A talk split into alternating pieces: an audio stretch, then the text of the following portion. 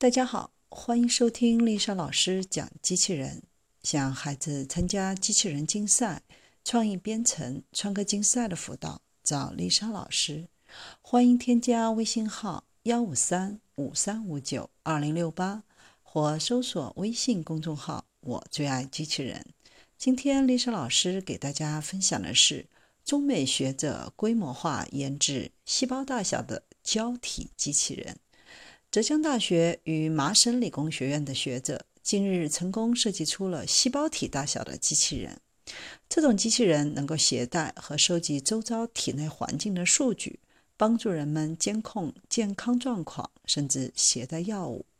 该研究以封面文章的形式被《自然》材料所报道。要制造出胶体机器人，课题组需要克服的两个方面的难题有。传统的自上而下的光刻技术不适用于胶体体系的规模加工和生产，以及原子厚度的石墨烯等二维材料薄而脆，断裂行为难以控制。浙江大学化工学院的研究员和麻省理工学院的课题组合作，首创了这种全新的微纳加工技术——自动穿孔纳米加工技术，解决了上述两个难题的挑战。该技术是一种基于二维材料可控断裂的加工手段，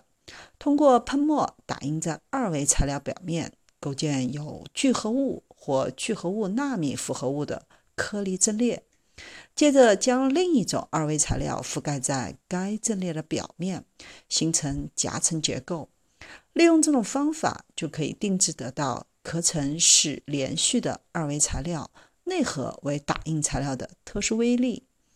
在加工方法可以精确地控制离子壳层的二维材料种类、表面官能团、内核组成、颗粒形状和大小等多个方面。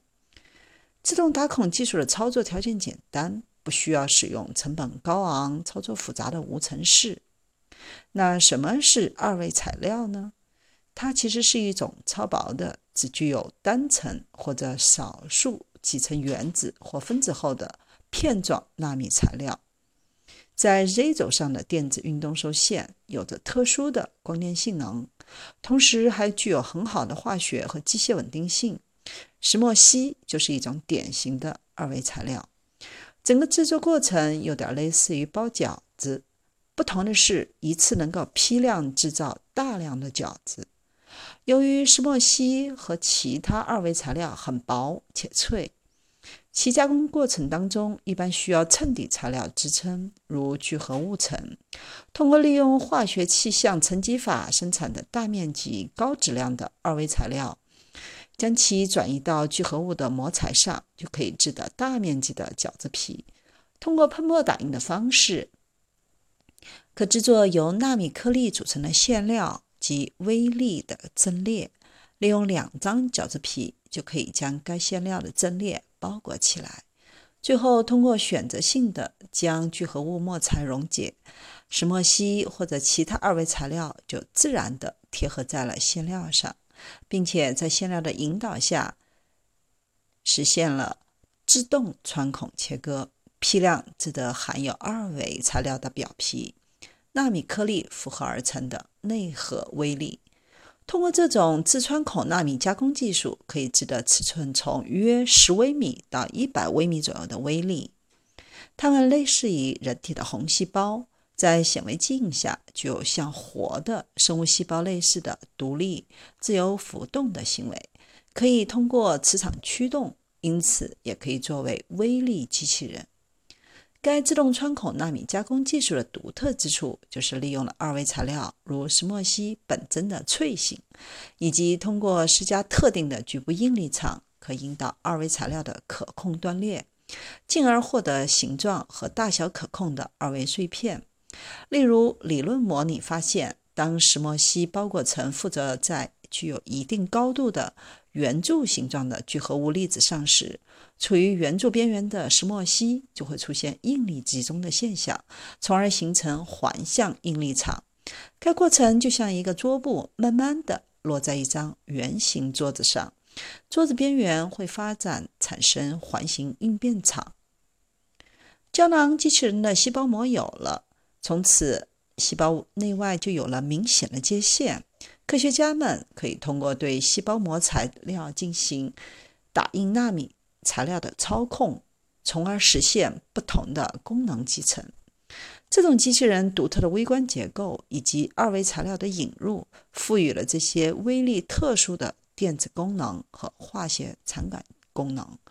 它们可以采集和记录环境周围的信息，记录探针台写入的十五个比特的电子信息，以及土壤、水体的化学物质信息，如金属污染、纳米粒子和离子。